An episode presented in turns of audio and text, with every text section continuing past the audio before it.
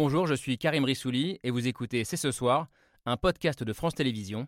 Bonne écoute.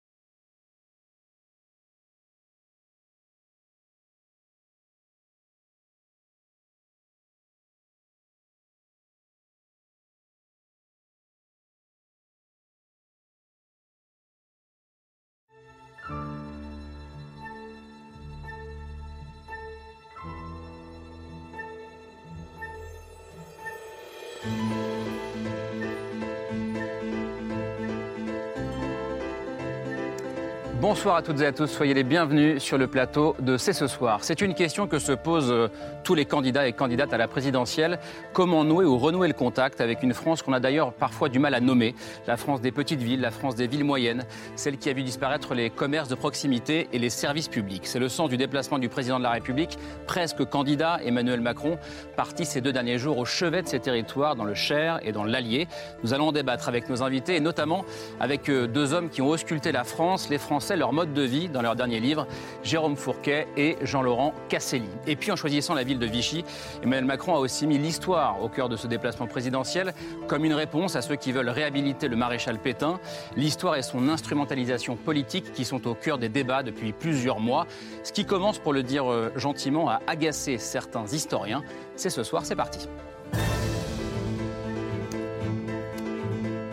Et c'est parti avec Laura Adler et avec Camille Diao. Bonsoir à toutes les deux. Et bonsoir euh, Jérôme Fourquet et Jean-Laurent Casselli. Merci euh, d'être avec nous euh, tous les deux. Jérôme Fourquet, directeur du département opinion de l'IFOP, mais aujourd'hui beaucoup plus que ça, auteur du désormais célèbre L'archipel français, publié en, 2019. un essai qui a été énormément discuté, qui a influencé le, débat public, les politiques s'en sont, sont, saisis. Et vous poursuivez aujourd'hui votre travail, votre cartographie de la France et des Français, et vous le faites avec Jean-Laurent Casselli. Euh, vous êtes journaliste pour Slate et pour l'Express, euh, essayiste avec toujours un regard, une approche très sociologique des choses. Vous intéressez aussi beaucoup, euh, comme Jérôme Fourquet, aux fractures françaises, notamment dans ce livre d'ailleurs qui est ici, Génération surdiplômée, qui est sorti chez Odile Jacob. et le livre qui vous réunit, que vous publiez ensemble, publié cet automne, c'est celui-ci, La France sous nos yeux, au seuil, qui résonne particulièrement avec ces 48 dernières heures. D'ailleurs, c'est un portrait de la France à hauteur d'homme, c'est une enquête sur nos nouvelles habitudes de consommation, sur nos loisirs, sur euh, nos pratiques, bref, sur nos modes de vie. Euh, c'est une plongée, il faut le dire, assez captivante. Je crois que Laure a beaucoup aimé ce livre également, euh, dans un pays hein. finalement bien plus complexe et divers qu'on ne, le, ne le croit et qu'on ne le dit souvent. Avec nous également sur ce plateau, Thibault L'Honneur. Bonsoir. Bonsoir. Merci d'être avec nous. Vous êtes conseiller municipal à, Vierzon, la France Insoumise, où vous avez croisé hier à, Vierzon un certain Emmanuel Macron dans la rue. Vous l'avez interpellé. C'était un, peu la phrase du jour hier. Vous qui disiez au président euh, il faut sortir le carnet de chèques euh, pour ces zones, euh, ces zones rurales, ces villes moyennes, justement. et je précise que vous êtes par ailleurs producteur des films de François Ruffin, Debout les femmes, le dernier, et puis Je veux du soleil, le précédent, sur cette France des, Gilets jaunes dont on va peut-être parler ensemble ce soir. Et puis Maude Bréjon, bonsoir. Bonsoir. Merci d'être avec nous. Vous êtes porte-parole de La République En Marche. le président de la République sillonne le pays en ce moment. Vous aussi, vous avez entamé un, un, tour de France pour prendre le pouls du pays, pour vous frotter aux réalités du terrain, comme vous le dites euh, vous-même, et puis surtout, j'imagine aussi, pour euh, vanter l'action, le bilan euh, d'Emmanuel Macron à quelques mois de la présidentielle. Je commence d'ailleurs avec ça. Emmanuel Macron en déplacement de deux jours dans le Cher et dans l'Allier. Est-ce que vous reconnaissez que ça ressemble de plus en plus à une campagne qui ne dit pas son nom entre nous? En fait, c'est. Euh, enfin, moi, je, souris parce que depuis le premier jour euh, du quinquennat, euh, le président de la République a eu l'habitude d'aller sur le terrain. il l'a fait pendant le grand débat, il l'a fait à de nombreuses reprises en délocalisant le Conseil des ministres. On l'a vu encore cet été. Et donc là, il continue. je pense que c'est à la fois extrêmement intéressant parce que quand on est chef d'État, a fortiori, il y a besoin de, prendre ce pouls, de, se confronter à la réalité, de se confronter au réel. et puis en même temps nécessaire parce que bien malin celui qui pourrait prétendre connaître parfaitement la France de façon exhaustive et connaître les Français, parce qu'en fait, c'est beaucoup plus complexe que ça. Ah bah parce que parce qu'on est dans un monde qui évolue vite, parce qu'il y a des générations qui évoluent, évoluent vite aussi.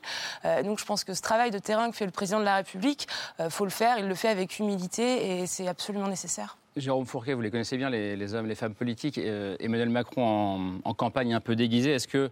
Alors, c'est un reproche qu'on a toujours fait d'ailleurs hein, au président sortant euh, qui avait une chance de se représenter en tout cas. Euh, est-ce que c'est encore plus vrai avec lui ou est-ce que c'est un mauvais procès qu'on lui fait? Non, je pense que c'est un grand classique, hein, et on voit bien que les, oppositions fourbissent leurs armes. Alors, on n'était pas forcément habitué à ça avec le, dernier quinquennat, parce qu'à ce hmm. moment-là, euh, le précédent n'était pas en situation. N'était plus en, n'était plus en situation. Là, c'est pas le cas pour euh, pour Emmanuel Macron. Et donc, euh, effectivement, il s'est déplacé à, de nombreuses reprises. Mais plus on va s'approcher de l'échéance, et plus on va lui faire ce, on va lui faire ce procès. On lui fait d'autant plus ce procès qu'en sortie de Covid, euh, il a, euh, pour certaines catégories de la population, déjà sorti le, carnet de chèques. Et euh, certains, dans l'opposition, lui, lui contestent ça, ou en tout cas considèrent qu'on est déjà dans une campagne assez dispendieuse pour hmm. acheter sa, réélection. Mais encore une fois, on est sur des figures assez classiques du débat politique. L'objectif, on va beaucoup en parler ce soir, renouer avec ce qu'on appelle, euh, alors à la fois, on met plein de choses d'ailleurs dans, ces mots-là, la France rurale, la France des petites villes, des villes moyennes, certains diraient la France euh, périphérique. des territoires. Des territoires. Comment, comment est-ce que vous regardez cette tentative de, renouer avec cette France-là et comment vous la nommez d'ailleurs cette France? Bah, C'est une, excellente question. On ne sait plus vraiment la nommer. D'ailleurs, le, journal Le Monde, euh, commentant la, visite du président ou du candidat Emmanuel Macron, a parlé, je crois que le titre exact était Macron en visite dans les territoires avec des guillemets un territoire comme pour insister sur le fait que c'est un mot euh, un peu bullshit, j'allais dire, en fait, mm. euh, et qui, montre justement le malaise qu'il y a vis-à-vis de cette France qui est pas celle de Paris, euh, pas celle des grandes métropoles, mm. donc celle plutôt. Alors, est-ce que c'est les banlieues? Est-ce que c'est les villes moyennes? Est-ce que c'est le rural? Est-ce que c'est le périurbain? Mm. On ne sait plus trop, par exemple, est-ce que Bordeaux ou Nantes font partie des territoires? Avant, on disait les, régions, la province, et aujourd'hui, on ne sait plus trop comment la, nommer depuis le, le, succès des ouvrages, par exemple, de Christophe Guilluy qui parlait de France périphérique, qui insistait à la fois sur l'aspect géographique de la, périphérie, mais aussi l'aspect culturel, le mm. fait que les, ces territoires étaient quelque part marginalisés culturellement. Oui, le, rapport euh, même kilométrique entre ces villes-là et, Paris, comment vous les nommez, vous, euh, ces territoires pardon? Moi, je parle souvent de province quand même. Mm. il, y a une belle langue, ça s'appelle la langue française. Et puis là, c'est la, France des villes moyennes, la France des préfectures. Et des sous-préfectures. Et des sous-préfectures. Et euh, la, la, France des départements. Mm qui, euh, jusqu'à preuve du contraire, euh, abrite encore euh, une majorité de la, majorité de la population. Voilà. Donc c'est cette France, parfois aussi un peu de l'ombre. Hein. Jean-Laurent parlait d'une distance un peu culturelle où on regarde surtout ce qui se passe dans les grandes, dans les grandes métropoles. Et il y a toute cette France où il se passe aussi beaucoup de choses et qui, s'est rappelé aussi au souvenir des politiques à l'occasion du conflit des, ou de la crise des Gilets jaunes, où ces territoires et ces régions et départements ont été très actifs dans la, dans la mobilisation. Mmh. Maud Bréjean, euh, la sémantique est intéressante, euh, oui. surtout quand on est une femme politique. C'est symbolique. Moi, je dis la province parce que j'ai grandi en province, donc je me considère comme provinciale. Ah ouais, à côté de Poitiers, ouais, tout à fait. Vierzon et le Cher, c'est intéressant. Euh, même, oui. j'allais dire, même, même, même, géographiquement, c'est très intéressant. on est quasiment pile au centre de la France. On regarder quand, quand, on les place sur la carte. On est, un, on est un peu au nord de Bruyères-Alichamps, qui est vraiment le centre, mais ouais, on est dans le centre. C'est pas neutre, ça, pour le coup. Non, alors c'est aussi, on n'est pas loin de Bourges également, et Bourges avait été choisi par les Gilets jaunes comme un lieu de rassemblement. Parce Il y avait eu une grosse mobilisation. parce que c'était, on avait dit, on se rassemble euh, sur cette France, euh, cette France du milieu. Et donc c'est aussi euh, ce, dont on parle dans le livre. On va, parler des services publics, mais c'est aussi une France où aujourd'hui la grande distribution et les services publics, l'hôpital, la mmh. mairie, la communauté d'agglo, sont souvent les premiers employeurs de, ces territoires. c'est l'hôpital. Euh, puis après, évidemment, enfin, les services à la personne annexe et puis la grande distribution. Alors, parce qu'on n'a plus d'industrie. L'industrie mm. Les industries ont fermé leurs portes dans les années 90. Euh, avec la dernière promesse de Chirac qui promettait que l'entreprise CAS ne fermerait pas quand il est devenu candidat, puis en 96, elle a quand même fermé. Euh, et, donc aujourd'hui, c'est l'hôpital qui est le principal employeur. Ça résonne avec ce qu'a dit Emmanuel Macron euh, hier. D'ailleurs, il a parlé d'une France, des territoires qui ont subi la morsure de la désindustrialisation. Et c'est en quelque sorte ce que vous avez voulu lui dire, euh, vous aussi, hier dans la rue, Thibault L'Honneur au, président. Je le disais, vous êtes conseiller municipal LFI à Vierzon et vous avez profité de sa venue pour l'interpeller. On vous regarde. Faut que vous nous aidiez parce qu'il y a plein de choses à, refaire. Hein. Et bah, c'est ce qu'on fait. Vous savez, Action Cœur de Ville. On a un bureau de poste qui a fermé, on a un hôpital qui est en souffrance. C'est pour ça qu'on se bat. Bah ouais, mais si on est là, c'est parce que l'État a fait un investissement qui n'a jamais eu lieu dans l'histoire de la C'est son Action Cœur de Ville. sans doute pas suffisant. Et on, et on se bat pour l'hôpital. Il y a des gens qui ont, des difficultés de logement. Non, mais vous avez raison. C'est pour ça qu'on va continuer de se battre. Bah, je, sais bien, mais il faut aller encore plus vite, plus fort et puis sortir le carnet de chèques surtout. Et on va tous le faire ensemble, plus vite, plus fort. Faut surtout sortir le de chèques pour que les gens d'ici puissent chauffer l'hiver. Il y en a qui parfois trouvent que Non, mais moi, je ne comprends pas assez. Thibault L'Honneur, pour, euh, pour comprendre euh, l'interpellation au-delà du combat politique euh, LFI, LREM, il faut comprendre aussi la situation de Vierzon, la situation de, de, votre ville. Vous avez une formule intéressante. vous, pour parler de Vierzon, vous dites on est une ville anonyme. Qu'est-ce que ça veut dire? Bah, on, on, est parmi toutes ces petites villes, ces petites sous-préfectures que les gens ne situent pas trop sur la carte ou dont ils ont à peu près entendu parler parce qu'ils y sont passés en voiture ou en train. Alors c'est le cas pour nous parce qu'on a un nœud ferroviaire, un nœud routier, mais euh, où on s'arrête jamais vraiment et, euh, où du coup on, vit dans un anonymat permanent. Tout à l'heure vous parlez de la métropolisation, vous parlez du phénomène des grandes villes dans les médias. Euh, enfin, nous on apparaît dans les médias quand il y a un fait divers ou quand le président se déplace. Vous voyez ce que je veux dire? Et que donc du coup d'être dans l'anonymat fait qu'on est euh, privé des politiques culturelles, on est privé des politiques d'investissement de l'État, et, petit à petit même l'État se désengage. Mmh. Pensant qu'il n'y a plus personne, on est éloigné de tout, on est éloigné des considérations. Vous voyez ce que je veux dire? Et donc, donc, du coup, cet anonymat, ben, on, le vit et on le subit. Mmh. Quand il quand, quand y a des bureaux de poste qui ferment, ils ferment rarement dans les grandes villes, les, bureaux de poste. Alors bon, on peut y avoir à la Courneuve des bureaux qui ont, qui ont fermé, mais nous, ça se fait dans un anonymat. Euh, voilà, le bureau de poste se ferme, les gens le constatent, et rien, quoi. Hmm. Parce que parce qu'on est euh, toujours dans cette, euh, le fait de subir ces, ces éléments-là, quoi.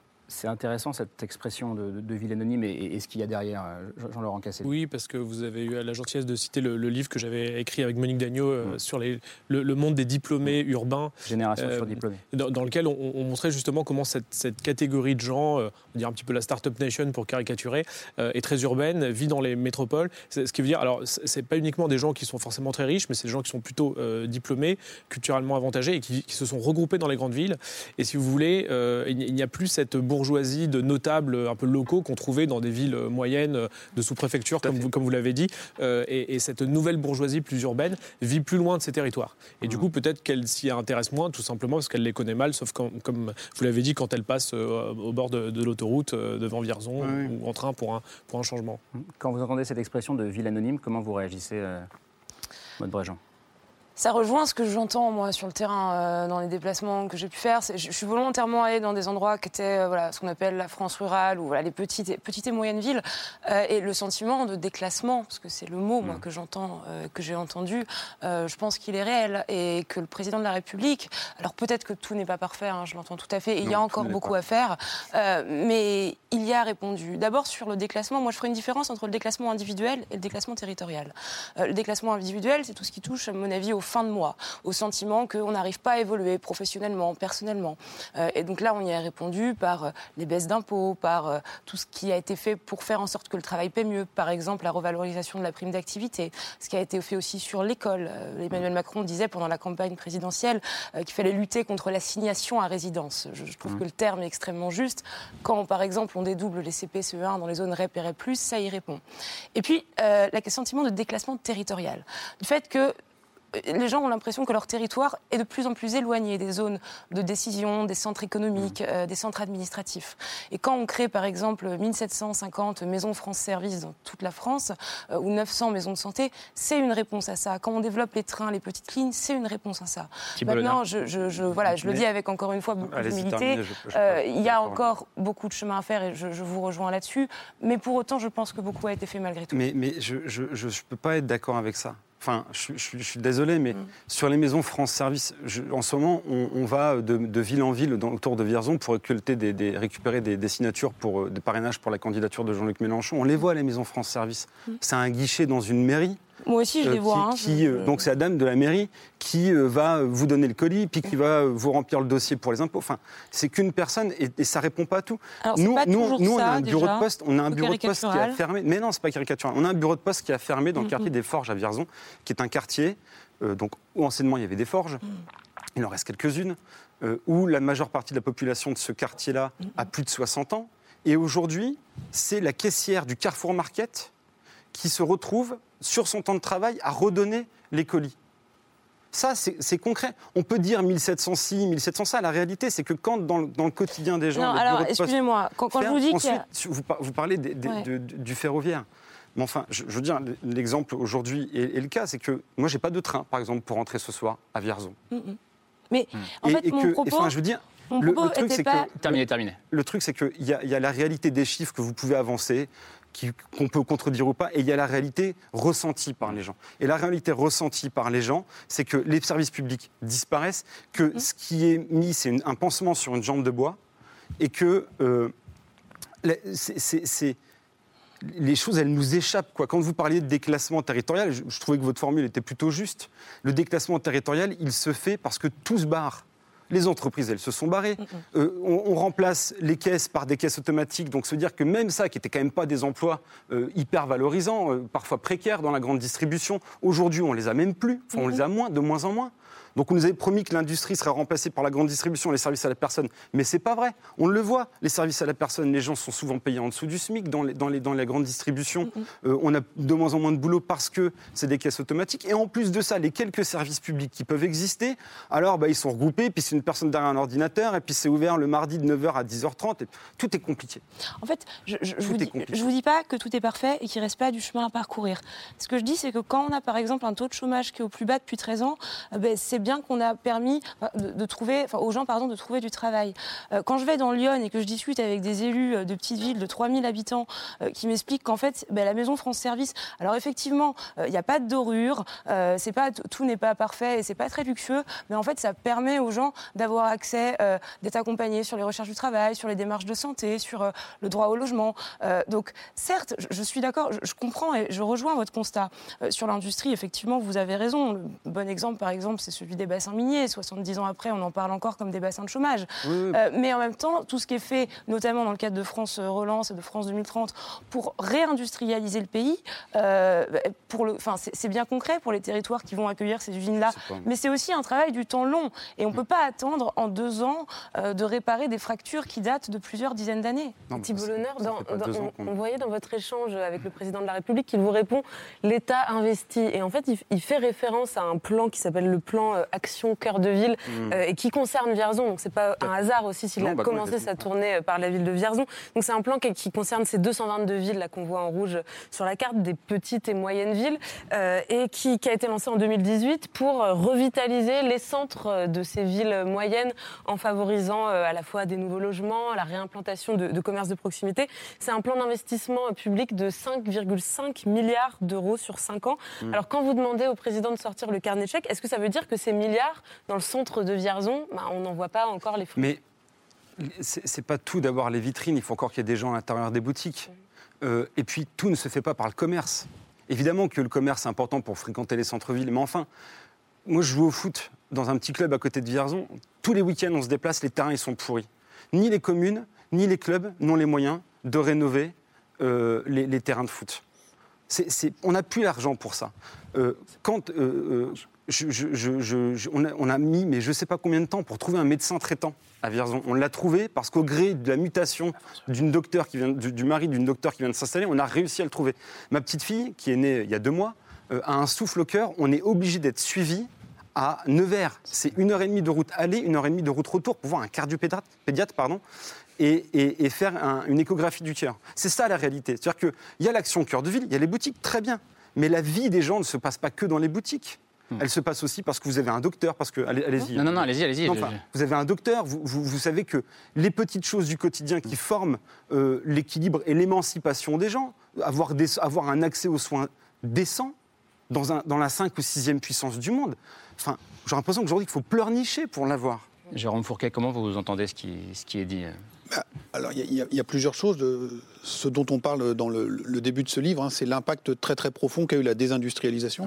Et euh, on a des images rétiniennes collectivement qui, nous collent à, la tête.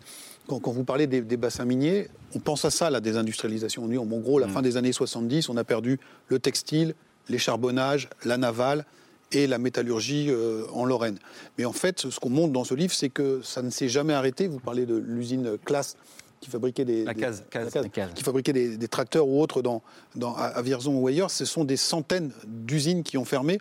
Et le propre de l'industrie, il y a plusieurs euh, qualités, c'était d'une part qu'elle était implantée partout sur le territoire, mm, mm, mm, qu'elle donnait aussi une fierté à des villes. Les gens euh, travaillaient de père en fils dans ces usines. Autre élément, euh, bah, il y avait des sous-traitants autour, et puis il y avait aussi des salaires, même si ce n'était pas forcément toujours le, le, Pérou, qui étaient souvent plus élevés que les emplois qui les ont remplacés, à savoir dans les services à la personne, dans les EHPAD, euh, dans euh, la, grande distribution. Et des lieux de formation. Et des lieux de formation. Alors, Pardon de vous interrompre. Non, non, mais on a aussi un, chapitre qui montre comment ces usines, souvent, euh, sponsorisaient le club de foot local. Gazélec, par exemple, toutes les entreprises s'appellent. Les, les, forgerons à Guignon, etc. etc. Et donc, on voit bien que quand l'usine s'est effondrée, en fait, tout, tout, ça, tout ça est parti. C'est le premier point, et on a remplacé ça souvent par euh, bon gré mal gré, de la consommation, mm. ces fameuses zones commerciales de périphérie avec euh, la grande distribution qui s'est installée. Les élus locaux, il n'y a pas eu de grand plan machiavélique, les élus locaux, avec les lois de décentralisation, ont eu la possibilité de décider le plan d'occupation des sols. Donc on a dit, ben, il y a des emplois qui vont se créer. Et ce qu'on essaie de réparer aujourd'hui avec Action Cœur de Ville, c'est la dévitalisation de ces centres de villes moyennes au profit de ces, zones commerciales de, périphérie. On, donne des chiffres dans, le livre. Il y a 300 magasins intermarchés en 1980, il y en a 1800 aujourd'hui. Ils en ont construit un tous les 17 km. Donc la France, s'il n'y a pas de pédopsychiatre partout, il y a un intermarché tous les 17 km. Tous les 17 km. Laure, puis j'en ai Non, mais on l'a dit tout à l'heure au début de cette émission, votre livre est remarquable parce qu'on a en fait euh, la compréhension des faits que nous vivons sans forcément les comprendre. Et une des choses essentielles à l'intérieur de votre diagnostic, sans jugement, c'est de nous faire comprendre que silencieusement, on est passé à une sorte d'assistanat euh, à l'intérieur de, de, toutes ces petites villes et moyennes villes qui se sentent complètement abandonnées. Et en fait, on est en train de changer de civilisation. En tout cas, c'est ce que j'ai compris à travers la profondeur de votre mise en perspective parce que bah, à la place du club de foot, il y a l'intermarché. Hmm. À la place euh, euh, du médecin, euh, il y a une station essence. Il n'y a plus de lieu de sociabilité, il n'y a plus de lieu du vivre ensemble. Il y a une sorte du délitement et peut-être de la peur de la communauté sociale. Jean-Laurent Casselli, vous êtes oui, tout à fait. Euh, vous avez bien lu notre livre. Et par ailleurs, je voulais, je voulais rebondir sur cette question des, villes moyennes qui sont aujourd'hui euh, euh, présentées comme en crise dans, les médias. On le voit avec ce déplacement du, président qui a, une tonalité quand même assez, assez grave. C'est amusant de, remarquer qu'en parallèle, les villes moyennes font l'objet d'un nouvel, d'un nouvel attrait, d'un nouvel intérêt de la part des urbains, des citadins depuis le Covid. C'est le fameux exode urbain hmm. dont, on parle, dont on parle beaucoup et qui est un sport national aujourd'hui qui consiste à chercher la ville moyenne la plus euh, qui répond à tous les critères, un peu comme dans les magazines. il y a un palmarès des grandes villes. Maintenant, il y a des palmarès des villes moyennes. Alors, celle qui est la plus ensoleillée, la mieux connectée au TGV. Alors, je ne sais pas si on va, va gagner le, prochain, mais en non, tout cas. je ne sais pas. Il y, avait, le classement là récemment des 500 villes où il fait bon vivre. On n'était pas très bien classé. Pourtant, on y vit pas mal. Hein. Mais, vous, étiez dans le classement quand même. Ouais, on était dans le classement. Oui, mais quand même, attendez, on a 25 000 habitants. Donc, euh... Maud Bréjon, ça, dit aussi des choses sur, euh, sur l'efficacité de l'action publique. Euh, tout ce qu'on raconte ce soir, parce que c'est vrai qu'il euh, y a des plans qui existent, il y a des choses qui ont été faites, et même Emmanuel Macron l'a dit euh, euh, récemment. La crise de l'action publique, c'est une crise d'efficacité. comme on est dans un monde où tout va plus vite, si ce que vous dites est une réalité trois ans ou quatre ans après, les gens se disent que rien n'est fait. Oui, c'est très vrai parce que euh, il y a une différence entre le temps politique, plutôt le temps de mise en œuvre de l'action politique et de sa déclinaison sur le terrain et le temps médiatique. Euh, il y a une différence euh, qui est, qui, est, qui, est, énorme. et donc, comme on vit, enfin, on, est, je crois, dans une période de l'instantané, eh bien, les deux s'entrechoquent un peu. Or, pourtant, quand on construit une ligne de train, alors je ne sais pas combien de temps ça prend de construire exactement une ligne de train. Enfin, à mon avis, ça prend plusieurs mois et plusieurs années. et donc, il y a aussi aussi, je pense, à intégrer le fait que si tout ça a mis du temps à se défaire, ça mettra au moins autant de temps à se refaire. et, en soi, juste pour terminer, je pense que ça appelle aussi à une forme, encore une fois, je le redis ce mot, mais d'humilité collective dans la façon dont on fait de la politique. C'est-à-dire qu'il y a des plans qui sont mis en œuvre, on les décline, mais voilà, ça prend du temps et, on s'appuie aussi sur les élus locaux parce que vous êtes le dernier kilomètre et, que, que, votre action est aussi importante. je ne suis pas d'accord avec ça. C'est juste, on, est pressé que les choses arrivent parce que quand elles partent, elles partent très vite. Et elles ne reviennent pas. Et elles ne reviennent pas. Je prends un exemple. L'an dernier, on a bataillé pour le maintien d'une entreprise qui s'appelle Comatelec à Saint-Florent-sur-Cher, qui était ils font des lampadaires, Comatelec, mm, mm, mm. leader sur le marché, qui vit de la commande publique. Mais en six mois, l'entreprise était bazardée, des dizaines de personnes étaient mises sur le carreau. Il suffisait juste à l'État, par la directe, de refuser le plan social. Saint-Florent-sur-Cher, c'est juste à côté de Vierzon, euh, c'est pas très loin, quoi. Et donc, euh, l'entreprise, alors là, il doit rester une dizaine de salariés euh, sur, la centaine qu'il y avait. Donc, l'entreprise s'est désagrégée en très peu de temps. Quand, quand la maternité du Blanc dans le 36 ferme, elle ferme en très peu de temps. Ce qui maintient un, espoir d'ouverture, c'est la bataille que les gens vont porter pour que l'entreprise, euh, bon, nous, le bureau de poste, on n'a pas réussi à se battre suffisamment, mais euh, l'hôpital ou autre, ou la maternité. et donc derrière, on nous dit oui, mais vous savez, pour ouvrir un bureau de poste, ça va prendre 4-5 ans, puis refaire la route, là. Comprenez que quand on voit que les choses partent à une vitesse folle hmm. et qu'on nous dit qu'il faut patienter pour qu'elles qu rouvrent, euh, ça, crée une, une, c'est une dissonance, quoi. C'est complètement dissonant dans le discours. Et puis vous parlez des élus locaux, mais je, rappelle quand même que l'État se désengage des communes. à Vierzon, la baisse des dotations, c'est plus de 2,8 millions d'euros en, en 12 ans. Ça a été complètement stabilisé sur l'ensemble du quinquennat, monsieur. On n'y a pas mais touché. Non, ça, mais non, ça baisse parce qu'il y a, eu, pas touché sur l'ensemble du quinquennat. Alors on peut rentrer dans un débat politique entre vous et moi si vous voulez. Ce n'est pas à la base le format de l'émission. Ce que je veux dire par là, c'est que vous, vous nous dites. Mais euh, on peut, on peut partir sur ce format-là si vous voulez. On est le dernier échelon. Je m'étais pas mis là-dedans. Porte-parole. Non, mais je. On peut y aller. Vous dites simplement qu'on est le dernier échelon. Très bien. Ce que je veux dire par là, c'est que les budgets, et je le vois bien, les budgets des villes sont contraints. Maud, Bréjon, sur ce point-là, rapidement, et après on avance. Sur quel point? Bah, les budgets contraints des villes Le budget contraint des, villes, Juste pour y répondre. Ça n'a pas bougé depuis le début du quinquennat. Quant aux fermetures d'usines, je vous invite à regarder ce que fait Agnès Pannier-Runacher, ce qu'elle a fait dans le Nord pour préserver. Regardez par exemple son travail sur Ascoval. Euh, et ensuite, effectivement, la réindustrialisation, ça, la réindustrialisation, ça prend du temps. Euh, par ailleurs, juste un, petit, parce qu'on parlait des, effectivement des, usines des, qui apportaient de la vie dans les villes, euh, je vous inviterai dans ce cas-là à pas prôner la fermeture de 18 centrales nucléaires partout en France en mettant 2000 Allez, là, on rentre dans le débat on n'en a pas. Pardonnez-moi, on rentre dans le débat politicien. C'était pas du tout l'enjeu de cette émission. En tout cas, parler à cette France euh, où les services publics s'en vont, euh, quel que soit le bord politique, euh, c'est l'objectif du président. On l'a dit, mais c'est l'objectif de tous les candidats et candidates à la présidentielle. On continue la discussion après le mail de Pierre Michel.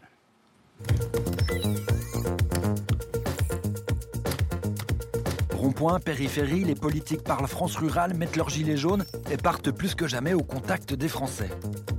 Il est où le monsieur qui veut, le monsieur qui, veut reprendre le... Emmanuel Macron est en visite. Au contact, si je puis dire, des, réalités du quotidien. On a parlé d'école, on a parlé de situation euh, économique et sociale. Il a parlé de cette France-là, cette France des territoires où l'on est parfois un peu loin de tout. Nous avons aussi parlé beaucoup d'accès aux, médecins. La France des déserts médicaux sans service public et où les humains sont remplacés par des machines. Quand euh, les machines remplacent les humains, ça va pas, quoi. Mais Emmanuel Macron n'est pas seul sur ce territoire-là. J'ai choisi de vous parler d'un des thèmes principaux de ma campagne, c'est le thème de l'aménagement du territoire. Elle dit que c'est le cœur de cette présidentielle. Marine Le Pen dit aussi que si certains la découvrent aujourd'hui, elle connaît bien cette France-là. Une France des oubliés, France des oubliés dont je parlais pourtant depuis de nombreuses années. Elle aussi parle transport, elle aussi parle désert médical. Il faut résoudre le problème de la fracture sanitaire qui est de plus en plus importante. Euh, je vous dis 13 départements qui n'ont pas de gynécologue. Elle dit que rien ne va. C'est l'intégralité de l'aménagement de notre pays qu'il faut revoir. Mais Marine Le Pen n'est plus seule à l'extrême droite, elle n'est plus seule à parler aux gilets jaunes. Je vous sens très gilet jaune. Je ne suis pas très gilet jaune. Je comprends les gilets jaunes. Il les comprend mais sans leur ressembler. Je vais pas démagogiquement dire non, je, vais pas, vais pas endosser un gilet jaune. Pourtant, Éric Zemmour n'hésite pas à leur parler et en attirer certains comme Jacqueline Moureau. Il leur parle de la belle France d'avant et de la triste France d'aujourd'hui. Cette France méprisée a le droit de retrouver des services publics. Cette France abandonnée, qui manque de commissariats, qui manque de trains, qui manque de médecins, qui manque d'hôpitaux. Une France qui manque de tout, sauf de candidats.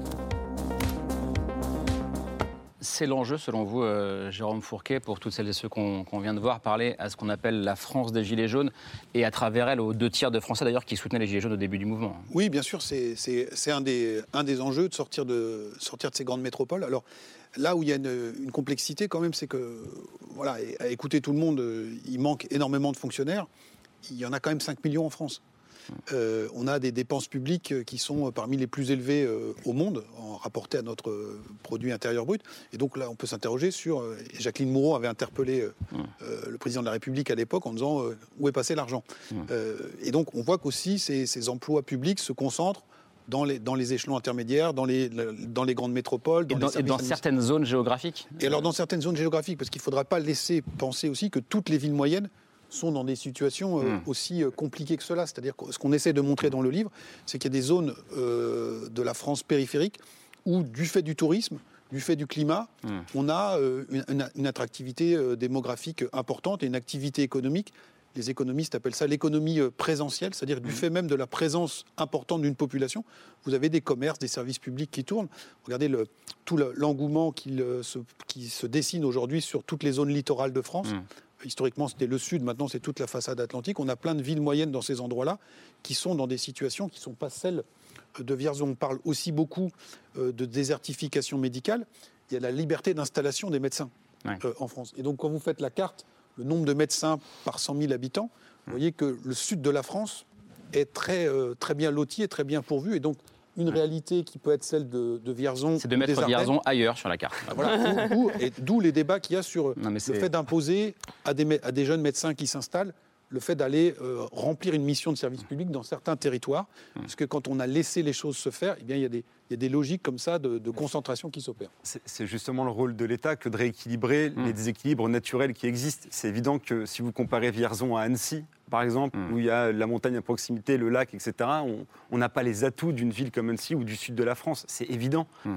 Donc, normalement, c'est à l'État, euh, par, la, par la péréquation, c'est un peu, mais c'est à l'État, à un moment, de dire ah ben, on va mettre un peu plus d'argent ici, ou obliger certaines choses, certains services à exister dans ces lieux-là, parce qu'on sait qu'ici, ils auront moins de rentrée d'argent euh, par le tourisme. Est-ce que ça pose une question, euh, et ça l'a sûrement peut-être été pendant le mouvement des Gilets jaunes, de, consentement à l'impôt dans une ville comme, comme Vierzon, où si on se dit je paye mes impôts comme à Annecy euh, ou ailleurs, mais je n'ai pas le en retour les services. Il n'y a pas beaucoup de personnes qui défiscalisent à Vierzon. Hein, non, mais vous voyez ce que je veux dire? Non, mais oui, enfin, je, veux dire sur, sur euh, le consentement à l'impôt, je veux dire que vous recevez vos impôts, vous les payez, il n'y a pas de. Non, ce que je veux dire, c'est ce que l'impôt sert. Bah oui, mais évidemment que l'impôt sert. Enfin, nous, on a une ville euh, où on doit euh, tous les ans mettre 600 000 euros de réfection dans les routes, par exemple. Donc c'est concret, les routes, hmm. on rénove tous les ans, on rénove une école. Alors par les NPRU, donc c'est le nouveau plan de rénovation urbain, donc euh, il y a un peu d'argent de l'État qui arrive, puis on en met un, peu au bout. Donc les gens voient bien concrètement, mais, mais c'est vrai. Et je le redis, et sans aucune polémique, les, budgets des villes, même dans une ville comme Vierzon, sont, contraints. Parce qu'il il y a moins d'argent qui rentrait à une époque, aussi parce qu'il y a moins d'entreprises qu'à une époque. C'est évident, quand les entreprises sont là, euh, payent des impôts. Mais du coup, ça veut dire qu'on là, on a rénové nos bâtiments culturels ces dernières années. On n'a pas rénové nos bâtiments sportifs. Donc on est tout le temps en train de négocier la culture vis-à-vis du sport, le sport vis-à-vis de la transition écologique, la transition écologique vis-à-vis de, de, la solidarité. Et en fait, penser l'action locale pour une politique émancipatrice pour les gens, c'est compliqué. C'est compliqué. Alors, Pardon, non, je vous en prie. Non, j'allais euh, vers Jean-Laurent Casselli parce que je voulais revenir aux Gilets jaunes. On a vu dans le, magnéto. C'est aussi le point de départ de ce livre, euh, les Gilets jaunes, et de, la, et de la réflexion autour de ce livre. Euh, en quoi est-ce que les Gilets jaunes sont justement le symbole de cette grande métamorphose dont vous parlez dans ce livre, Jean-Laurent Casselli c'est vrai qu'avec Jérôme, quand on a commencé à travailler ensemble et à, à projeter l'idée d'un livre. Euh, c'était en plein pendant la crise des, mmh. Gilets jaunes en 2018-2019. Et je pense que, comme pas mal de gens, d'experts, de journalistes et tout, ben voilà, on s'appelait pour, euh, à chaud aussi pour, pour comprendre l'événement. Et c'est vrai que, je ne sais pas si vous vous rappelez, mais à l'époque, personne ne comprenait ce qui était en train de se mmh. passer. Euh, et, on voyait émerger cette figure, vous en, vous en avez parlé dans le sujet, cette figure du rond-point. Mm. qui allait devenir centrale, euh, justement par son côté, son aspect périphérique. Mm. C'est-à-dire que la périphérie devenait le centre du pays. Euh, ce qu'on avait oublié, ce qu'on avait comme rejeté ou, mis, mis, mis, de côté, devenait, devenait très central. Et, donc ce, mouvement, si vous voulez, par son déplacement à la fois géographique et également culturel, hein, on insiste dans le livre sur ces, profils de, gilets jaunes. les leaders médiatiques des gilets jaunes étaient des, des chauffeurs-livreurs, des aides-soignants, des caristes, des gens qui travaillent dans les entrepôts, dans la logistique. On voyait à travers eux cette mutation aussi des, catégories euh, populaires. On voyait donc euh, cet, étalement urbain, cette aussi périphérisation d'une partie de ces, catégories. On en a parlé au début. Donc oui, il y avait tout dans les Gilets jaunes. Et c'est pour mm. ça que ça a été un des points de départ de, notre livre. Et l'une des thèses de ce livre, il y a beaucoup, beaucoup de choses hein, dans ce livre, mais c'est qu'on assiste à une démoyennisation de la société. Euh, Jérôme Fourquet, c'est-à-dire qu'en gros, pour faire simple, la société n'est pas, n'est pas quoi, c'est un sablier euh, Alors, il y a une grande. Il pas une toupie, quoi, en gros. Voilà, donc démoyennisation, c'est en référence à la moyennisation d'Henri Mandras, qui est un, sociologue qui a mm. publié un livre en 1988 et qui, comme nous, regarde la France qui s'est déroulée les années précédentes et lui constatait une convergence mm. du niveau de vie, notamment avec euh, l'industrialisation, le développement des, services publics, le système social français. Et donc, il disait la société française ressemble à une toupie avec des catégories populaires qui s'accrochent, qui s'arriment à la classe moyenne. Et ce qu'on constate, nous, sur les, en essayant modestement de prendre la suite de, mmh. de Mandras, c'est sur les 30 euh, années qui nous séparent de son livre, c'est que c'est le mouvement inverse qui s'est opéré, celui d'une démoyennisation, alors à la fois sur le haut, mais surtout par le bas, avec le désarrimage de toute une partie de, du monde populaire et du bas de la classe moyenne. Et on a essayé de le démontrer, de l'illustrer en s'intéressant au mode de vie et à la consommation. Résultat, il y a une France du premium, voilà. une France Hein et, une France du discount, c'est ce que vous appelez l'effet Dacia. Voilà. Et donc, typiquement, dans le. C'est quoi l'effet Dacia? Alors, l'effet Dacia, c'est euh, comment on a lancé une marque qui permet de vendre du neuf au prix historiquement de l'occasion, avec des prix euh, plus ciblés qui permettent, au bas de cette classe moyenne qui est en train de décrocher, eh bien, de continuer à consommer. Et pour nous, la crise des Gilets jaunes, c'est le cri de colère de toute cette France qui déclasse, qui travaille, qui se lève tôt, qui, et qui, assez dur, et qui n'arrive plus à atteindre euh, les standards de consommation moyens qui lui sont proposés, vantés, vendus comme étant les signes de son appartenance à la classe moyenne. Mmh. Quelques mois avant le début de la crise des Gilets jaunes, il y avait eu un événement que les journalistes avaient appelé les émeutes du Nutella, quand mmh. Intermarché avait fait une grande promotion sur les pots de, Nutella. Et donc, il y avait eu un, afflux dans les, les, magasins, ça avait viré au pugilat. Alors, certains y avaient vu les prémices des émeutes de la faim en France. Je pense qu'on n'est pas encore euh, à cette extrémité-là, mais ça montrait bien le poids des marques. Et donc, si on voulait euh, parodier les, grands auteurs, mmh. euh, Jacques Seguela disait s'il y a 50 ans, tu n'as pas ta Rolex, tu as raté ta vie. Sur les ronds-points, on dit s'il y a à 40 ans, tu ne peux pas payer des Nike ou du Nutella à tes enfants, alors tu as un cassos. Le cassos, c'est un terme qui mmh. s'est imposé dans le langage courant, c'est-à-dire le cas social. Et donc, c'est la peur de ce, de ce, décrochage, de ce déclassement. Donc, il y a la, la Dacia pour l'automobile. Et pour la grande consommation, c'est l'essor du hard discount. Et clin d'œil de l'histoire, le livre de Mandras sort en 88, 1988, c'est l'année où Aldi hmm. ouvre son premier magasin hard discount en France. Donc il y a les prémices de la démoyennisation qui commence hmm. à, arriver. Et donc le, la Dacia, elle est intéressante aussi puisque c'est Renault. C'est une, une, marque de Renault. Et donc Renault, la régie, a euh, participer à la moyennisation de la société française avec des centaines de milliers de, salariés, avec un comité d'entreprise, etc. Et un jour, on se met à les produire en Roumanie pour avoir des modèles de voitures qui permettent hmm. aux ouvriers qui ne travaillent plus dans les usines d'acheter encore des voitures. Donc c'est un cercle vicieux qui se, qui se met en branle. Mais il y a aussi des pistes d'espoir à l'intérieur de votre constat. Et notamment, on parlait de ce retard systématique du temps politique. Ce n'est pas un jugement, hein, c'est une constatation du temps politique par rapport à l'observation de la réalité sociale. Ce qu'ils font magnifiquement tous les deux dans leur euh, livre. Par exemple, prenons la vieillesse, qui me tient à cœur étant donné mon âge. Vous dites, euh, en, en trois décennies, on est passé de 6% de la population française à 20% de la population française qui a plus de 65 ans on n'en fait rien. Alors que le métier d'avenir, dites-vous, c'est le métier d'aide-soignante. Et en ce moment, bah, il n'y a pas d'aide-soignante en France. Pourquoi les politiques, alors je, vous adresse la question, pourquoi les politiques n'observe-t-il pas attentivement les conséquences des observations des sociologues, à votre avis? Ah, Pourquoi il y a ce temps de retard? je, pense déjà qu'il y a besoin pour les sociologues d'avoir un certain recul sur les faits pour pouvoir les analyser. Euh, et mais c'est ce qu'ils ont. Et j'espère. Euh, oui, non, mais tout à fait, ça va dans ce sens-là. Euh, et, ensuite, je, pense si que je, ne pense pas que la politique est un monde hermétique qui n'écouterait que dans une forme d'entre-soi. Et, d'ailleurs, euh, enfin, l'archipel français, je crois, a été largement lu et relu par l'ensemble, enfin, pour une grande partie, je pense, des femmes et des hommes politiques. Donc, euh, je pense que c'est faux de dire qu'on s'en alimente pas, en fait. En tout cas, il y a du retard euh, à l'allumage. Alors, il y a, peut-être, il y a peut-être du retard, mais, mais peut-être que l'action intrinsèquement est, trop lente. C'est possible. Alors après, il faut, on peut réfléchir à comment est-ce qu'on fait plus rapidement. mais je crois, comme je ne suis pas sûre que ce soit hermétique, comme vous le dites. Je, reviens à votre livre La France sous nos yeux, Jérôme Fourquet et Jean-Laurent Casselli. Moi, ce que j'ai trouvé passionnant, et vous l'avez dit, c'est que vous nous racontez déjà une France qu'on voit jamais dans les médias mainstream, hmm. enfin, ou même dans, les films, et vous nous la racontez via euh, des modes de consommation et des pratiques culturelles. Alors, je voulais prendre deux exemples. Le premier, c'est celui-ci. Alors, ça, c'est un ah. tacos, mais un tacos français, attention, pas mexicain. Euh, viande, frites, euh, sauce fromagère, une galette de blé, quelques minutes au grill. c'est bon, un type de fast-food qui, qui s'est développé dans les années 2000 dans la banlieue de Lyon, qui a eu un succès immense, qui, qui maintenant est consommé dans toute la France et qui a remplacé le kebab, oui, qui s'exporte même à l'étranger. La banlieue euh. de Lyon ou de Grenoble. Ou de Grenoble, c'est vrai qu'il y a le, il y a le C'est vrai, Et qui a remplacé le kebab. Qui a remplacé le kebab exactement dans, dans, dans le cœur, en tout cas dans les, pour les papilles de, de la génération Z, c'est un peu. Euh, et voilà, et le, tacos, vous racontez que c'est presque en train de devenir une spécialité culinaire française à part entière, que c'est légitimé de plus en plus. Euh, et puis deuxième exemple qui n'a absolument rien à c'est cette danse. Ah la danse euh, country, donc ah qui vient euh, des États-Unis et qui est, qui est, tellement populaire en France que 9% des Français la pratiquent en club ou en association. Donc ça fait presque un Français sur 10. Dont vous, Camille, évidemment. Non, moi j'ai jamais essayé, mais j'ai envie de mettre. On a un club à Vierzon. Mais, mais, mais surtout, cette, cette, danse qui est pratiquée par presque ah un Français sur 10, elle est absente complètement de nos représentations euh, de la télévision parce que c'est une danse qui est pratiquée par les milieux populaires. Mais il y en a une autre, la pole dance, vous dites. C'est quoi la pole dance dance. pardon. C'est la danse autour de la barre. C'est un autre genre de danse. Un autre un, peu plus tard le soir en général. D'accord. Mais, mais, la question que je voulais vous poser, c'est que voilà, ça c'est deux exemples. Il y en a plein d'autres dans le livre. Ça forme comme une espèce de petite mosaïque.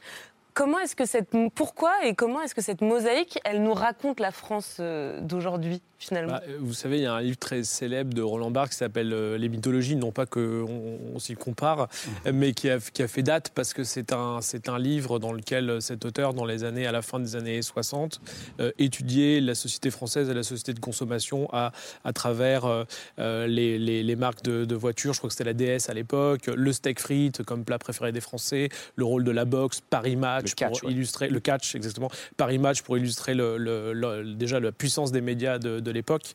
Et, donc c'est vrai que cette idée d'avoir d'utiliser des petites mythologies du, quotidien, hein, comme euh, ce sandwich, euh, comme euh, telle marque de voiture, comme la Dacia dont Jérôme a parlé, on, trouve que c'est ça, fonctionne bien en fait parce que c'est des, images mentales en fait. Et les, Français, enfin les lecteurs connectent tout de suite quand on dit club de country. Voilà, on, imagine les, images. C'est la, la, même chose pour la gastronomie et donc c'est des, des sujets aussi assez passionnel. Quoi. Mais est-ce qu'on peut, est qu'on peut vraiment raconter un peuple, les Français, parce qu'ils consomment? Est-ce qu'il n'y a pas finalement quelque chose d'assez de très individualisant, voire dépolitisant dans, cette euh, nous, croyance aussi Nous, on conseille de lire aussi d'autres livres pour euh, compléter sa, connaissance de la société française. Mais, euh, mais, mais, mais, en tout cas, pardon? Et voyager aussi. aussi, aussi, et de, se déplacer, voilà, d'aller sur le terrain. Mais, mais on pense que cette entrée par la consommation et plus généralement par les styles de vie, par les modes de vie, elle est, elle est quand même très importante pour comprendre ce qui se passe en ce moment. Surtout qu'on aura peut-être l'occasion d'en parler. Tous ces sujets liés, par exemple, à la voiture, à la maison individuelle, sont en train de devenir très, très politiques, en fait, et de cliver les, les Français et les, les partis. Jérôme Fourquet, je, je, reprends un peu la question de Camille. Est-ce que, est que ce livre raconte aussi une forme de dépolitisation euh, de la société? Oui, oui, en partie. Et le, le, très fort investissement sur la sphère individuelle et, et familiale ce que Vincent Coquebert appelle euh, la civilisation du cocon. Et donc euh, autour de la maison individuelle. Et donc euh, avec Jean-Laurent, on, a développé un, concept qui est le modèle Plaza majoritaire, donc en hommage ah. à l'agent immobilier le plus célèbre de France. Et donc, Plaza. Voilà, blague à part, on voit bien comment cette société française, hmm. on l'a vu aux dernières élections intermédiaires, les élections régionales et départementales, a boudé les urnes. Et on s'est dit sans doute que l'appel du barbecue avait été plus fort. Et donc, en fait, c'était face à une société qu'on a du mal à saisir, des territoires qui parfois euh, sont un peu euh, en déshérence, eh bien, on surinvestit très fortement encore une fois, dans la vie quotidienne, dans son confort personnel euh, ou celui de sa, famille. Et donc, quand la, ministre du Logement explique, et on hmm. peut en débattre, que le modèle de la maison avec jardin est, voué à, l'échec et d'une impasse écologique et, et, et, sociale, on voit bien qu'aujourd'hui, à Vierzon comme ailleurs, ça reste le rêve hmm. ah de beaucoup de Français, surtout post-Covid. Vous savez, il y avait une, l'expression qu'on a beaucoup entendue dans les années 80-90, qu'on entend encore, c'est j'ai fait construire. Hmm. Ou mon fils a fait construire, c'était l'accession à la propriété. ça reste très, très fort. C'est aussi une forme de réussite pour les gens. Vous voyez ce que je veux dire? Mais c'est pas, oui, je l'entends bien qu'il n'y a pas de mépris dans votre propos. Hein, pas de, c'est pas ce que je dis, mais c'est une forme aussi de, réussite, d'émancipation, d'avoir cette petite maison avec son petit bout de jardin qu'on peut cultiver. C'est une forme d'indépendance aussi. Donc euh, euh, bon. Et de sécurité, de protection. Vous restez avec nous euh, tous les quatre, euh, tous les six, hein, pardon mesdames. Euh, tous les six, on est, nous sommes sept même sur, sur, ce plateau. On, on, a, on parlait du, déplacement d'Emmanuel Macron en, début d'émission. Il a aussi convoqué l'histoire avec, avec ce déplacement. sa visite à, Vichy aujourd'hui, alors siège du gouvernement du maréchal Pétain, visite très symbolique. Et puis il a eu cette phrase, Emmanuel Macron, gardons-nous de manipuler, d'agiter, de revoir l'histoire. C'est ce qu'il a dit ce matin. L'histoire qui n'aura peut-être jamais été aussi présente dans une campagne dans les débats qu'en ce moment. Euh, on en débat euh, avec vous et puis avec l'historien Nicolas Offenstadt qui va nous rejoindre juste après la preuve par trois, signé Hugo Bernard.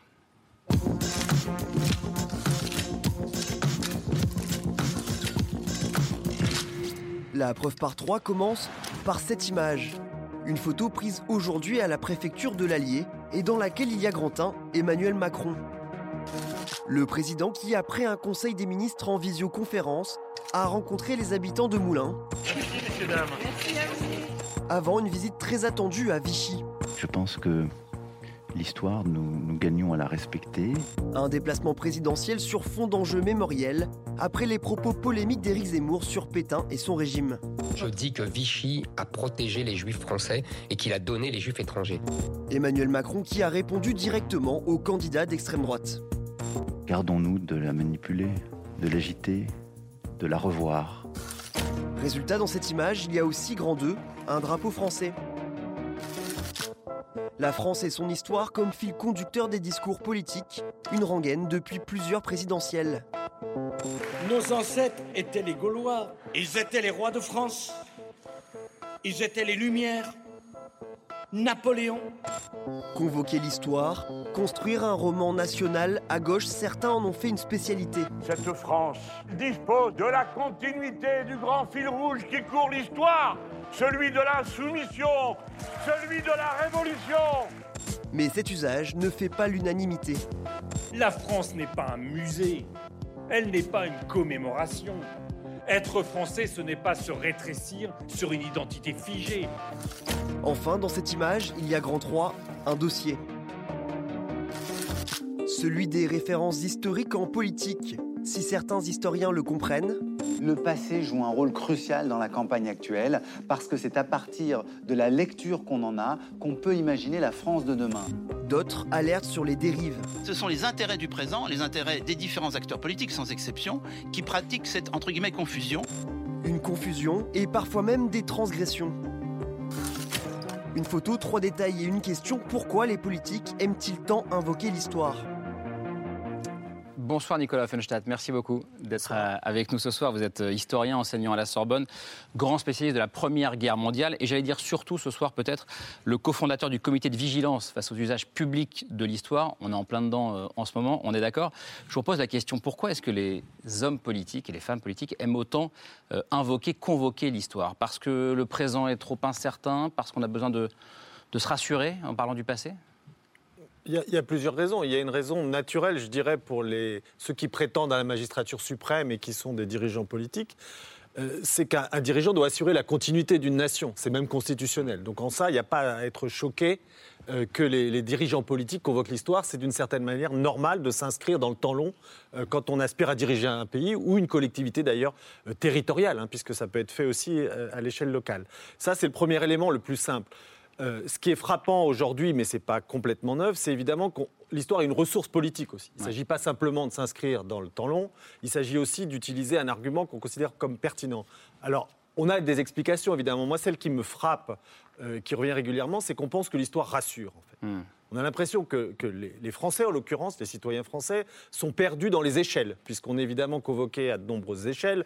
Euh, le monde qui paraît euh, écrasant aujourd'hui, puisque les choses semblent se jouer aussi bien en Russie, en Chine ou ailleurs encore, et des échelles parfois plus petites, à l'échelle locale aussi, où les régions euh, joue un rôle de plus en plus important, parfois en se tournant vers l'étranger. Donc, du coup, quelle est la bonne échelle Où se situer? Où sommes-nous? Où atterrir, dirait la tour. Et donc, du coup, euh, d'une certaine manière, on atterrit plus facilement sur ce qui paraît rassurant, à savoir la bonne vieille histoire de France. Hmm. Donc, ça, c'est un peu la fonction, en quelque sorte, de tranquillisation qu'on attribue à l'histoire, à tort ou à raison d'ailleurs. Et puis, vous dites aussi, je crois que, que convoquer l'histoire, c'est aussi parfois, pour les hommes et les femmes politiques, euh, bénéficier de la popularité des personnages historiques, quelque part. Oui, bien entendu. Ce qui, ce qui m'a beaucoup frappé, ce qui a quand même une spécificité française, c'est beaucoup d'hommes politiques écrivent des biographies historiques. Alors, je me demande toujours quand est-ce qu'ils ont le temps de préparer avec autant de soins. Pas de biographie en préparation en mode. Non. Voilà. Et effectivement, hein, quand on fait une, biographie de Georges Mandel ou de François Ier, c'est évidemment se situer par rapport à des personnages historiques. Donc, il y a, et ça, c'est peut-être une spécificité, une spécificité française par rapport à d'autres pays. Il y a une légitimité aussi de l'histoire. Euh, connaître l'histoire, la mettre en avant, c'est effectivement euh, se grandir. C'est évident. Quand Emmanuel Macron se rend à Vichy, euh, comme, euh, comme aujourd'hui, et qu'il en profite euh, pour s'opposer à la tentative de réhabilitation du maréchal Pétain par, par Éric Zemmour, est-ce que vous applaudissez en tant qu'historien? Est-ce que c'est le bon usage de l'histoire? Est-ce que c'est le rôle du président? Alors, c'est évidemment le rôle du président de la République de parler d'histoire. Emmanuel Macron ou ses prédécesseurs, encore une fois, parce qu'ils assurent la continuité, parce que quand vous dirigez une nation ou une collectivité, vous devez l'inscrire dans le temps. Donc il n'y a aucun, aucun problème, c'est tout à fait normal. Euh, la réponse me paraît aussi légitime. Comment ne pas être content quand il a dit qu'effectivement l'histoire doit être écrite euh, par les historiens? Elle ne doit pas être écrite uniquement parce qu'on a des titres euh, ou qu'on est capable de le faire, mais tout simplement parce que l'histoire, c'est un métier. Vous imaginez bien, il y a des gens qui ont passé leur vie entière à travailler sur les archives de Vichy, euh, sur, sur le sort des Juifs sous Vichy. Ils y ont consacré des décennies avec beaucoup de méticulosité, beaucoup de compétences. Vous imaginez bien que face à ces gens-là, un polémiste qui sort n'importe quoi rapidement ne peut pas dire la vérité. Ça peut être que de la falsification. Face à un travail de temps long, face à un travail sérieux, il est évident hein, que l'irruption de la parole euh, sans contrôle est évidemment très grave. Et donc, en ce sens, oui, recadrer les choses. Rappelez que le travail de l'historien, c'est pas parce qu'on est historien qu'on a des diplômes, encore une fois. C'est parce qu'il y a un travail de fond euh, qui est derrière et qui permet donc de dire peut-être pas la vérité, mais un certain nombre de choses qui s'en rapprochent recadrer l'histoire et, en même temps, je crois que c'est Pascal Horry sur ce, sur ce plateau. je n'étais pas là, donc je, je me tourne vers vous. qui nous disait, on l'a vu aussi dans la preuve par trois, euh, qui nous disait euh, qu'il ne faut pas croire qu'on a des leçons à tirer euh, de l'histoire pour aujourd'hui, pour demain. Est-ce que vous le rejoignez sur cette idée? Oui, tout à fait. Il n'y a jamais de lien direct entre le passé et le présent. D'abord parce qu'on ne connaît pas tous les liens. Vous savez, c'est très compliqué. S'il fallait tirer des liens, il faudrait prendre en considération l'économie, la société, la culture, etc. Donc on, serait très très en peine de trouver euh, les bonnes leçons, parce que le passé est compliqué comme le présent, et que dénouer tous les fils, c'est quasiment impossible, et que les conjonctures sont toujours différentes. C'est ça qu'il faut expliquer. Donc l'histoire ne nous aide pas euh, à prendre des décisions pour le présent. En revanche, moi, elle a beaucoup d'usages, l'histoire, qui me paraissent très positifs et qui peuvent aider les contemporains. D'abord, ça aide à prendre de la distance. Ça veut dire que les choses changent, que les choses ont été autrement. Donc quand on est écrasé par le présent, quand on est écrasé par ce qui est en train de se jouer, on peut dire comment c'était avant? Et pourquoi c'était comme ça avant? Donc ça nous aide à nous situer, ça nous aide à réfléchir, mais jamais dans des leçons immédiates. On dit cette phrase qui est assez banale, mais qui me paraît juste, l'histoire ne repasse pas les plats. Euh, c'est très juste, on est toujours dans de nouvelles conjonctures, et c'est pour ça du coup que ramener toujours les citoyens au passé, c'est aussi dangereux parce que c'est leur faire croire qu'on va tirer du passé des leçons immédiates pour le, pour le présent. Et puis le passé est vivant. Il n'y a pas que le présent qui soit vivant. Le passé peut se métamorphoser au fur et à mesure des recherches qui sont faites sur ce même mm. passé. Donc quand on voit des discours de, de futurs présidentiables qui essayent de figer l'histoire de France dans son passé, dans des certitudes totalement définitives, ce n'est pas faire œuvre d'approche de la vérité historique.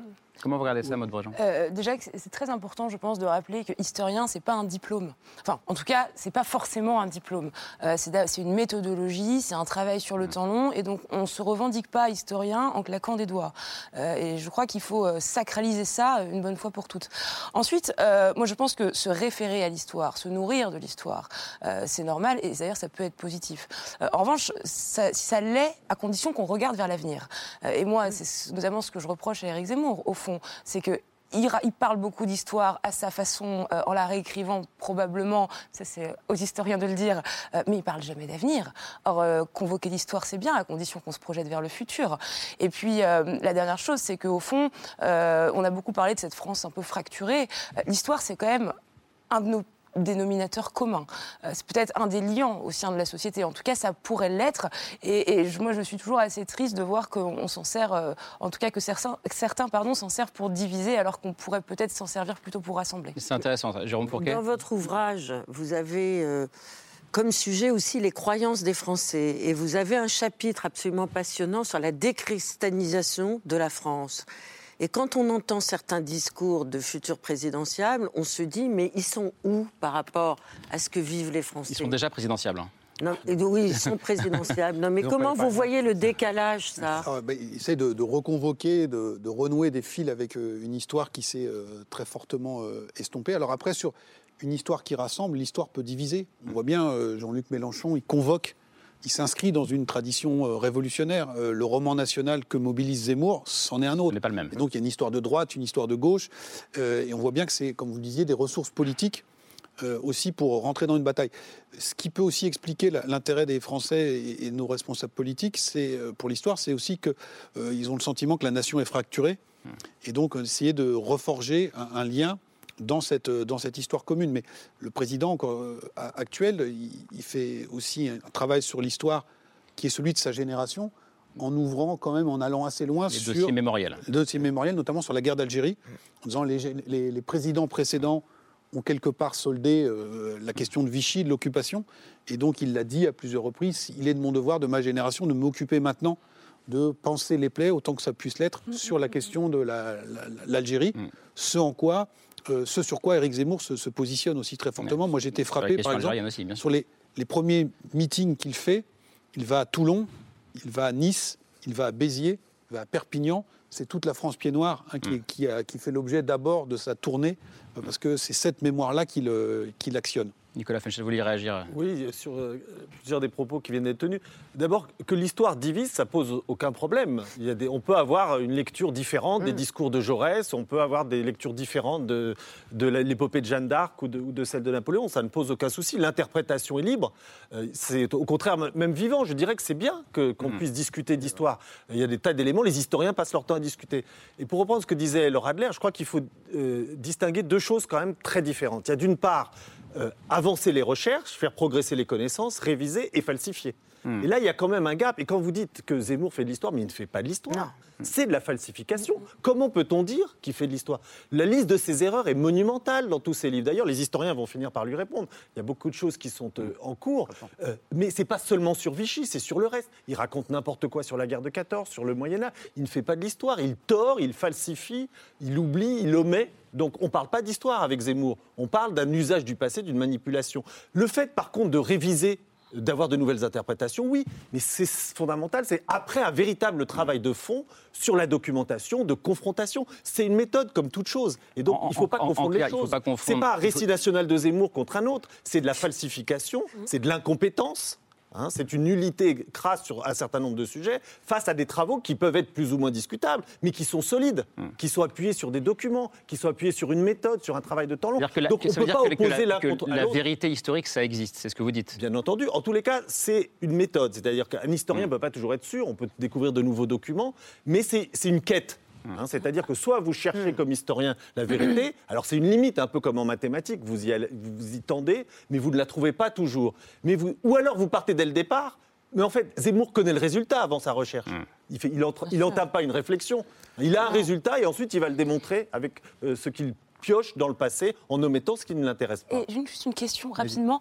Euh, vous regrettez pas, c'est pas provocateur du tout, hein, mais que les historiens, quand Éric Zemmour a fait ces sorties-là, ne soient pas plus vite, plus fort montés au créneau pour le démentir? Si, c'est une remarque très pertinente, c'est très juste. Mais euh, vous savez, j'ai parlé avec des collègues, notamment les spécialistes de Vichy, qui hésitaient à le faire parce que euh, l'histoire, c'est aussi quelque chose de posé, de calme, pour expliquer quelque chose. Par exemple, la politique antisémite de Vichy, qui fait tant parler. Je ne peux pas vous l'expliquer, euh, même si j'en suis pas spécialiste, je peux le faire comme vulgarisateur, mais je ne peux pas vous l'expliquer en une minute, parce que c'est compliqué, parce que ça évolue dans le temps, parce qu'il y a des éléments qu'on sait très bien, d'autres qui sont plus incertains. Donc, vous voyez, les historiens hésitent parce qu'ils se disent, il va y avoir une phrase flash une phrase qui va dire n'importe quoi. Et moi, on va pas me laisser les 10 ou 15 phrases dont j'aurais besoin pour expliquer les choses posément. Donc c'est une parole inégale. C'est pour ça que certains collègues, et je les comprends, hésitent à répondre. D'autres le font plus rapidement. Mais vous voyez, il y a une forme d'inégalité fondamentale entre cette quête de vérité, cette, la raison gouvernante, hein, et puis une forme de, de, folie discursive qui se permet de tout et son contraire. Jean-Laurent Casselli. Oui, je pense qu'effectivement, dans une campagne présidentielle, la vérité historique n'est pas très, très importante. Et moi, ce qui m'a marqué dans le, j'allais dire dans le discours, mais dans la vidéo d'Éric Zemmour, mmh. ce sont les références, euh, pas forcément à la France des cathédrales, mais aux, aux Trente Glorieuses. Euh, les films de, de Sauté, euh, Belmondo. Et, et, c'est vrai que la manière dont il en parle et cette surimpression des, des images montre à quel point, pour beaucoup de Français, il y a une nostalgie des Trente Glorieuses, non pas telles qu'elles ont existé, c'est pas tant la question, mais telles que justement les films, les grands films de l'époque qui l'ont imprimé dans nos mémoires euh, là, collectives. En, en, écho avec votre livre. Mais on voit à quel, à quel, point la période dont nous, euh, qui nous intéresse, la France d'après, c'est comme si elle n'avait pas encore de mémoire ou pas d'expression euh, visuelle. Alors juste pour conclure, enfin, aujourd'hui Emmanuel Macron, on l'a dit, était à Vichy, il s'est exprimé. C'est pas le premier chef de l'État à donner un discours à Vichy. La dernière fois, c'était en 1959, et c'était le général de Gaulle qui a donné un, discours à, à, haute portée symbolique. Pardon, on va regarder un extrait. Je vais vous faire une confidence, vous ne le répéterez pas, mais je suis obligé de dire qu'il y a un peu d'émotion pour moi à me trouver officiellement à Vichy. Vous en comprenez les raisons, mais nous enchaînons l'histoire. Nous sommes un seul peuple, quoi qu'il nous soit arrivé. Les péripéties ont pu être ce qu'elles furent, les événements ce qu'ils ont été, nous sommes le grand, le seul, l'unique peuple français. C'est à Vichy que je l'ai dit. Comment vous comprenez cette euh, allocution du général de Gaulle à Vichy euh, en 59, Nicolas Alors, elle, est, évidemment liée à, son histoire pendant, la, Seconde Guerre mondiale, mais je voulais juste revenir sur la notion de nostalgie, mhm. euh, parce que c'est important. Faire de l'histoire, c'est pas vendre de la nostalgie c'est au contraire permettre à un citoyen, aux citoyens d'avoir un regard critique et de se situer dans, la, dans une temporalité. Donc il faut faire très attention. On peut très bien euh, ouvrir avec l'histoire tout un ensemble de perspectives. Et moi, quand vous évoquiez à, plusieurs reprises le roman national ou le grand récit de la France en majesté, il me semble qu'aujourd'hui, euh, des hommes politiques qui veulent jouer leur rôle pleinement, justement, d'inscrire euh, les Français dans le temps long, doivent aussi parler d'autre chose que d'histoire de France. Est-ce qu'il n'est pas utile de parler plus d'histoire de l'Europe, d'histoire de la Chine, euh, d'histoire des pays de l'Est et de la Russie en particulier? Donc faire de l'histoire, c'est pas juste se replier sur son petit euh, précaré, c'est aussi être capable, quand on a un homme politique d'envergure, de situer euh, les citoyens dans le temps long. Et là, évidemment, les historiens, on a en France la chance d'avoir des écoles qui sont capables de répondre à ces questions. Et puisque vous parlez, pour conclure, du roman ou du récit national, euh, que vous euh, vous écartez, vous dites que les politiques ne doivent, pas le faire, ça n'est pas réservé aux politiques de droite, le roman national, on est d'accord Il y a aussi un roman national de, gauche. Bien sûr. Bien entendu. Le roman national, si vous voulez, c'est de mythifier l'histoire Hein, pour créer une continuité et en quelque sorte toujours mettre de côté les phases les plus difficiles. Mmh. Donc c'est une forme de, de récit illusoire et à mon avis, ce n'est pas mature hein, dans une démocratie contemporaine euh, de donner des illusions historiques euh, aux citoyens. Au contraire, il faut leur donner des armes critiques. Et l'histoire dispose de, bon nombre d'armes critiques par sa méthode et aussi par ses résultats. Qu'est-ce que vous avez envie de dire aux, hommes et aux femmes politiques euh, candidats? Il reste 4 mois là, avant l'élection. lâchez-nous. Qu'est-ce que... oui, lâchez-nous sur l'histoire étriquée. Il faut effectivement abandonner. Et ouvrons les horizons. Ouvrons les horizons. Parlons de l'histoire de l'Europe, parlons de l'histoire de la Chine, parlons de l'histoire du monde. Écrivons des histoires au large des horizons. Et là, les historiens seront toujours là comme auxiliaires, non pas pour donner une leçon d'histoire, mais pour donner des instruments pour que chaque citoyen puisse, en quelque sorte, se décider librement. Mais ouvrez les horizons. Allez, on poursuit les discussions avec les coups de cœur de Laure et Camille. C'est la liste de C'est ce soir.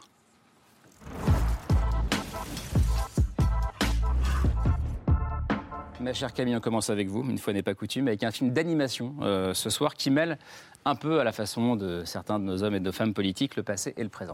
Oui, alors c'est un dessin animé qui vient de sortir, qui sort aujourd'hui en salle et qui effectivement utilise l'histoire pour mieux nous parler d'aujourd'hui. Le film s'appelle Où est Anne Frank C'est un, film d'animation d'Harry Folman, pardon, qui est le cinéaste israélien à qui on doit Valse avec Bachir, qui avait été multiprimé en 2009. Donc cette fois-ci, il s'attaque à une histoire qu'on connaît tous et toutes, celle d'Anne Frank, donc cette jeune adolescente qui vivait à Amsterdam pendant la Seconde Guerre mondiale, qui a été déportée en 44, qui est morte quelques mois plus tard à Bergen-Belsen. Et il s'inspire assez librement de son histoire pour mettre en scène Kitty, qui était son amie imaginaire à qui elle s'adressait dans les pages de son journal. Kitty qui va soudain se matérialiser aujourd'hui à Amsterdam en pleine crise des réfugiés. Every person we welcome is a good chance we are saving a life. You could use those characters in your head.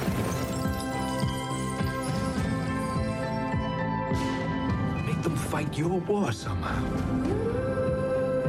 This young lady here named Kitty is looking for Anne Frank. Have you seen her?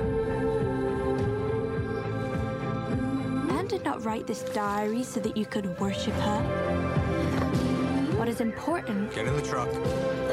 Do everything you can to save one single soul from harm. One soul. Il ne s'agit pas dans ce film de faire une équivalence totale et immédiate entre la Shoah et euh, les problématiques du monde contemporain, mais ce que dit le réalisateur, c'est que la mémoire d'Anne Frank et celle de la Shoah, elle peut aussi nous servir euh, à éclairer aujourd'hui, dans le sens où 75 ans après la mort d'Anne Frank, eh bien, il y a toujours euh, des enfants qui sont victimes de conflits qui les dépassent complètement et qui ne comprennent pas toujours tous les enjeux. Donc voilà, c'est un film à voir en famille pour Noël et qui est sorti en salle aujourd'hui. Rapidement, Nicolas Fenstadt. Oui, ça me fait penser au, très beau film de Christian Petzold qui avait joué sur la même chose, c'est-à-dire qu'il avait transposé l'occupation dans le Marseille contemporain pour essayer de mm. faire jouer les deux périodes. Et c'était effectivement assez troublant. Mmh. Laure, un, livre pour terminer avec vous. Oui, moi je vais vous parler de littérature d'un écrivain qui s'appelle Arnaud Bertina, qui avait écrit dans son avant-dernier livre une fiction avec. Euh, comme espace un abattoir qui était occupé par les ouvriers qui devaient en être licenciés par le patron. Et des ouvriers de la souterraine sont venus le voir euh, pour lui demander de documenter leur lutte. Parce qu'à l'intérieur de leur usine, qui s'appelle GMES, mmh. qui était une usine d'équipementier de, de, voitures, eh bien, un, nouvel acheteur a dit euh, j'achète, mais il me faut sur 277 ouvriers, je demande 167 licenciements. Et Arnaud Bertina, en tant que documentariste, mais aussi en tant qu'écrivain, est venu passer toutes ces journées de lutte, toutes ces journées euh, de résistance, Résistance pourquoi? Évidemment, il y a la lutte syndicale, mais il y a aussi une résistance à l'individualité. Il y a un éloge de la dignité du monde ouvrier. Ça rejoint complètement votre bouquin. Tous ces gens qui déclinent leur identité, qui racontent leur vie, ils n'ont ils ont pas fait Bac plus 12. Ils ne se retrouvent pas à l'ENA ou à Sciences Po. Non, ils ont commencé à travailler à 14 ans. Pourquoi? Parce que leur père travaillait dans cette usine et leur a permis de commencer à travailler. Et ensuite, ils ont appris à travailler, mais sur le tas, en faisant la chaîne de l'usine. Et ce livre regorge de véritablement apprentissage du métier d'un monde ouvrier. On a parlé de, ah, désindustrialisation. désindustrialisation depuis le début de cette émission. Alors, il y, a, des personnes qui se trouvent marginalisées, mais il y a aussi des écrivains qui sont là pour restituer la dignité d'un combat qui n'est pas terminé à la souterraine. Et je trouve que ce livre est vraiment magnifique et rejoint les préoccupations de tous ces gens invisibles dont on parle trop peu dans les médias. Ceux qui trop supportent d'Arnaud Bertina et vous avez pris en note. J'ai noté le titre et le, nom de. Le titre, merci, merci Laure, merci euh, Camille, merci à toutes et à tous. Euh, Nicolas Offenstadt, je cite votre dernier livre, euh, Le pays disparu, sur les traces de la RDA. C'est chez Folio, Folio Histoire. merci Maud Bréjon d'être venu sur ce plateau ce soir. Merci Thibault L'Honneur. Merci à vous. pas de train pour Vierzon, donc, vous, donc vous dormez à Paris ce soir. je dors à Paris, ouais. Mais bon retour malgré tout à, à, Vierzon. Jérôme Fourquet, merci à vous. Merci à vous. Jean-Laurent Casselli, merci beaucoup. Euh, le titre de votre essai passionnant dont on a parlé ce soir, La France sous nos yeux. Il est ici, c'est publié au Seuil. Et puis je rementionne le titre de votre précédent livre à vous, Jean-Laurent Casselli. Génération surdiplômée, les 20% qui changent la France, c'est chez Odile Jacob. Merci Monique Degnaud. beaucoup avec Monique Degnaud. C'est dit. Euh, demain, c'est ce soir avec Thomas Negaroff. Ce sera autour de 22h30. Bonne fin de soirée.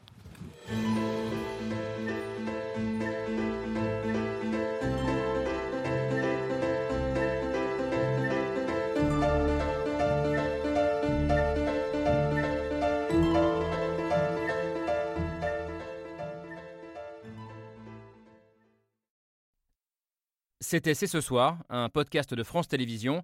S'il vous a plu, n'hésitez pas à vous abonner. Vous pouvez également retrouver les replays de l'émission en vidéo sur France.tv.